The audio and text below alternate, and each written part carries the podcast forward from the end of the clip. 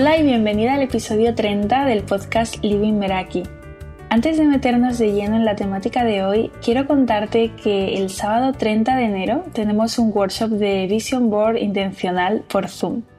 El Vision Board es una de las herramientas creativas más potentes que conozco para plasmar esa dirección en la que queremos mantenernos enfocadas en nuestra vida y sobre todo tenerla presente cada día a través de la imagen. Y yo en los años que llevo creándolo, primero empecé por coleccionar imágenes y recortes que me inspiraban hasta terminar dando más estructura al proceso sin perder libertad creativa en el camino. Experimenté, me quedé con aquello que me servía y descarté lo que no. Y es que visualizar y plasmar en imágenes te ayuda a mantenerte enfocada en la dirección que quieres y a guiarte también en el momento de tomar decisiones alineadas con, con quién eres tú, te da coherencia. Y la intención del workshop es pasar una mañana o una tarde creativa, dependiendo de la parte del mundo en la que te encuentres, y terminar con un mapa visual de lo que va a haber en tu año, lo que es tu visión, las acciones que necesitas llevar a cabo para acercarte a ella, tus rutinas y hábitos, como no, y también va a haber algo que no es muy habitual en los vision board convencionales. Y este es un espacio para la creatividad, no necesitas saber exactamente lo que quieres, a menudo esto nos lleva al bloqueo, sino que lo importante aquí es crear un norte, una dirección y saber dónde ponemos el foco. Y además te llevarás el conocimiento práctico para que puedas seguir creando en el futuro porque incluye material que recibirás al terminar Así que si te apetece apuntarte, tienes el enlace en las notas del podcast y en mi Instagram, lady.meraki. Puedes ver en historias destacadas cómo han sido las ediciones beta y allí también puedes encontrar el link para apuntarte en el enlace de mi biografía. Sábado 30 de enero a las 5 de la tarde, hora española. Y ahora sí, vamos con el tema de este episodio uno de los objetivos más repetidos de año en año suele ser el de leer más libros. Queremos implementar el hábito de la lectura, ser constantes, llegar tal vez a una determinada cifra de, libros leídos cuando termine el año. Y yo justo a finales de 2020 leí el libro Vida de Ana Albiol en menos de un día, que por cierto lo recomiendo muchísimo. Lo empecé una tarde y lo terminé a la mañana siguiente. Y el hecho de leer este libro tan rápido, libro que después volví a, releer más despacio porque básicamente lo había devorado, me hizo cuestionarme cuántos libros eh, podría leer en el próximo año, en, en este 2021. Y eso me llevó a reflexionar sobre la calidad y la intencionalidad de los libros y a preguntarme también qué iba a elegir, absorber dos libros sobre un mismo tema o leer cinco. Bueno, me hice varias preguntas en esta línea y llegué a la conclusión de que este año busco aún más que los libros que lea estén alineados con lo que necesita aprender y así sacar el máximo partido a aquello que lea. Por lo que entre mis objetivos de lectura de este año está el de leer dos libros al mes sobre temas concretos eh, previamente elegidos y basándome en esta premisa que es leer sobre lo que más me vaya a servir según el momento de mi vida en el que me encuentro. Y eso para mí, como no, requiere hacerlo de manera intencional. Para mí la lectura intencional parte de hacerme una pregunta cuando tengo un libro delante y es ¿para qué quiero leer este libro? Tener claridad sobre para qué elijo este y no este otro y qué expectativa tengo con él y por qué en este momento de mi vida es el que estoy eligiendo. La intención empieza en la elección y es que tener claro el para qué quiero leerlo ya me va a conectar con lo que viene después, que es el cómo. Pero si parto de cero, si no tengo esa lista de próximos libros que quiera leer, entonces la pregunta sería otra. ¿Qué necesito aprender en este momento? Y esto me va a llevar a elegir el libro que me pueda proporcionar el aprendizaje que ahora mismo me serviría porque voy a aplicarlo. Porque lo cierto es que muchas veces tenemos listas de libros que queremos leer y no damos importancia al orden en el que lo hacemos y después a veces no se corresponde aquello que leemos con ese momento en el que podríamos sacar el máximo provecho al contenido.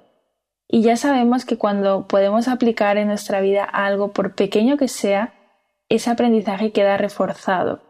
Entonces, conocer tus necesidades y saber tú para qué es lo que aporta esa intención. En cuanto a cómo elegir las temáticas y los libros que quieres leer, quiero preguntarte actualmente cuál es el proceso que llevas a cabo para elegir libros y cada cuánto lo pones en marcha. Aquí puedes probar maneras de descubrir nuevos libros que funcionen para ti. Eh, yo te dejo algunas, como por ejemplo, bueno, las recomendaciones. Que no tiene una lista donde va apuntando recomendaciones de libros que les han hecho? Muchos de los libros que que leo, por ejemplo, son recomendados por personas afines a mí. Goodreads es una comunidad de lectura que está en inglés y sirve también para organizar tus lecturas, hacer tracking de los libros que has leído, seguir a personas y ver también esas valoraciones de, de los libros.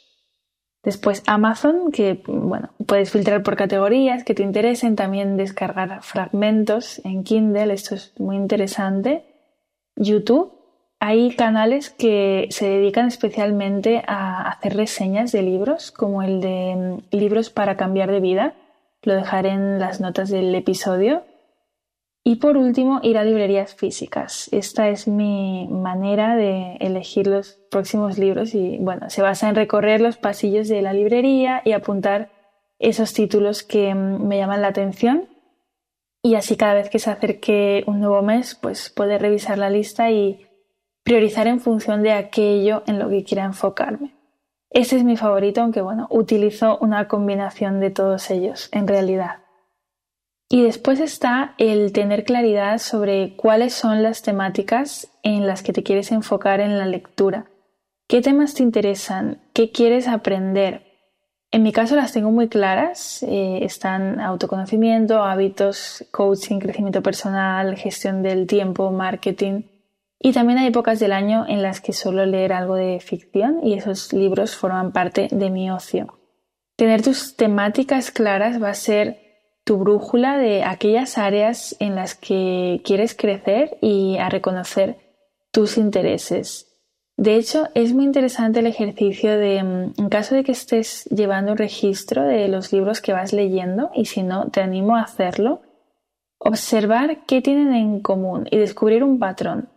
Porque igual no eres consciente de que un gran porcentaje de libros que has leído en tu vida son de productividad o de mindfulness. Igual en las propias librerías cuando entras a qué pasillo sueles ir directa. Esto da muchas pistas, especialmente a quienes estén iniciando su proceso de autoconocimiento, para identificar aquello que les gusta.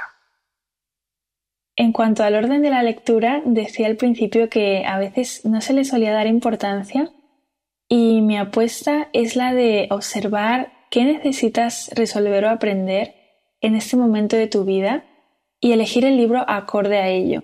Leer sobre lo que necesites saber hoy, porque hay libros que pueden impulsarte en la dirección de hábitos que quieres iniciar y de situaciones concretas de tu vida.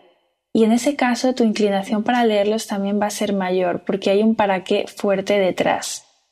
Y piensa que existen libros de temáticas muy concretas y otros más genéricos. Y pongo ejemplos. Imagínate que en el corto plazo necesitas enfrentarte a una conversación difícil, pues tal vez elegir el libro Conversaciones Cruciales te puede ayudar. Si te estás iniciando con la meditación y es uno de los hábitos que quieres poner en marcha, tal vez hacerlo acompañada de la lectura de mindfulness, guía práctica para encontrar la paz en un mundo frenético, puede ser una buena idea. Si sientes que te distraes con frecuencia en tu día a día, tal vez el libro Hyperfocus te pueda ayudar a enfocar tu atención y a poner límites a las distracciones.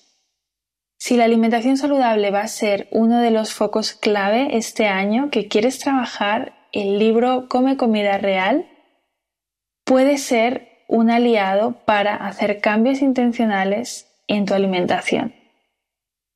¿Leer estos libros fuera de esos momentos clave te puede ayudar? Por supuestísimo que sí, mm, no hay ninguna duda que te van a ayudar más que no leerlos Pero si puedes utilizar el orden de lectura a tu favor, pues ¿por qué no hacerlo?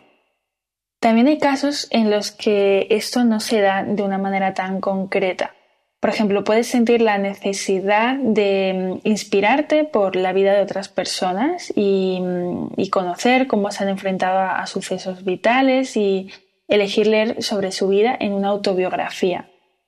Y, y, bueno, hay libros que te pueden llamar la atención o querer leerlos justo en el momento en que los descubres o te los recomiendan. Y está bien, pero tal vez dependiendo del momento en que los leas, les puedes sacar más o menos partido. Por ejemplo, si te regalan un libro de nutrición y lo lees en ese momento, te gusta y, se queda ahí, pues eh, eso podría marcar la diferencia respecto a leerlo en el momento en el que quieres empezar intencionalmente a hacer cambios a nivel de alimentación y esto es una prioridad en tu vida ahora. Entonces, cuando hacemos ese match entre libros y prioridades actuales, tenemos más posibilidades de absorber ese contenido.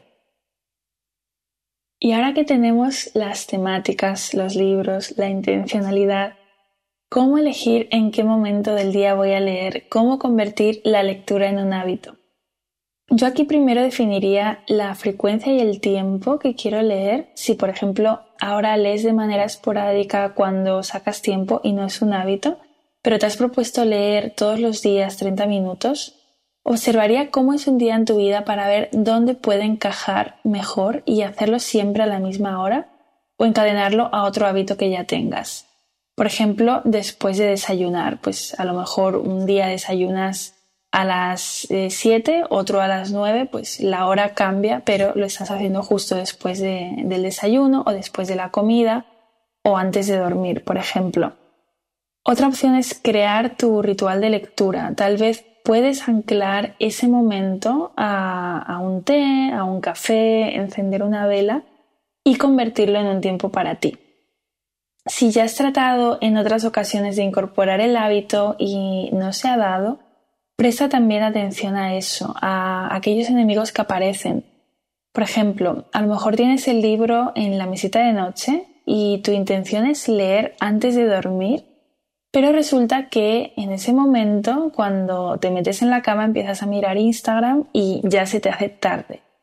En ese caso, si identificas esto, tal vez puedas poner un límite y desconectar el móvil a cierta hora porque tienes un compromiso con tu lectura. Planifica ese momento hasta que se convierta en hábito y si creas un espacio fijo en el día, vas a evitar estar pensando todos los días en qué momento vas a leer y esto consume mucha energía. Y mm, al hilo de esto, yo tengo una regla también que es invierto mi tiempo solo en aquellos libros que son un sí. Si no cumple mi expectativa en la primera mitad, no pierdo el tiempo y también he experimentado cómo cuando un libro me atrapa realmente mm, leo sí o sí y encuentro la manera, ¿no? Y, y si no me termina de convencer, es más fácil desistir y en lugar de elegir otro libro para leer, abandonar el hábito en sí. Y no queremos que ocurra esto. Por último, y antes de pasar a la propuesta práctica, te comparto dos ideas para consolidar la lectura.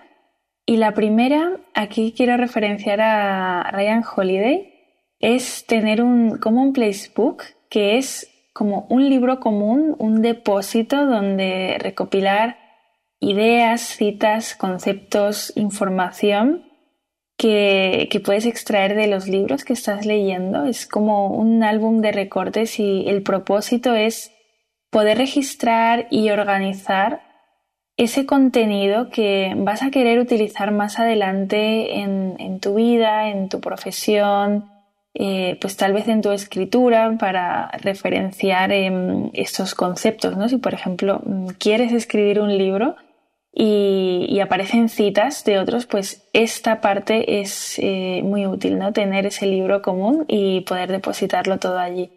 Y lo puedes hacer tanto a mano como en digital.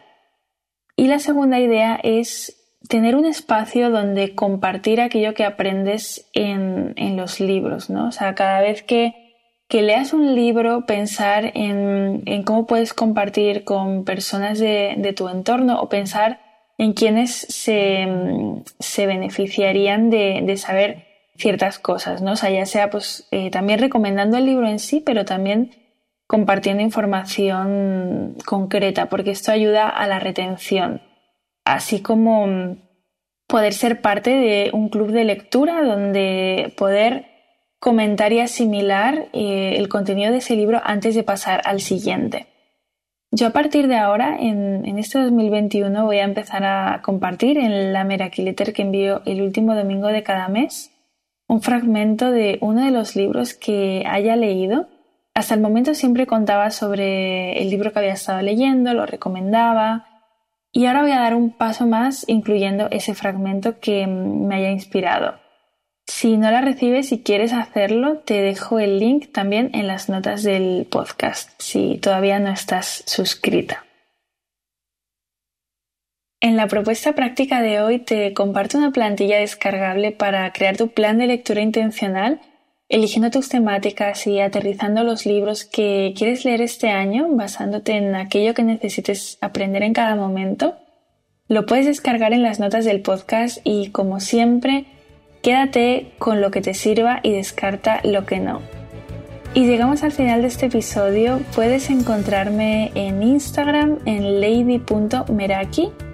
Y si quieres asistir al workshop de Vision Board Intencional del que te hablaba al inicio del episodio, nos vemos el sábado 30 de enero.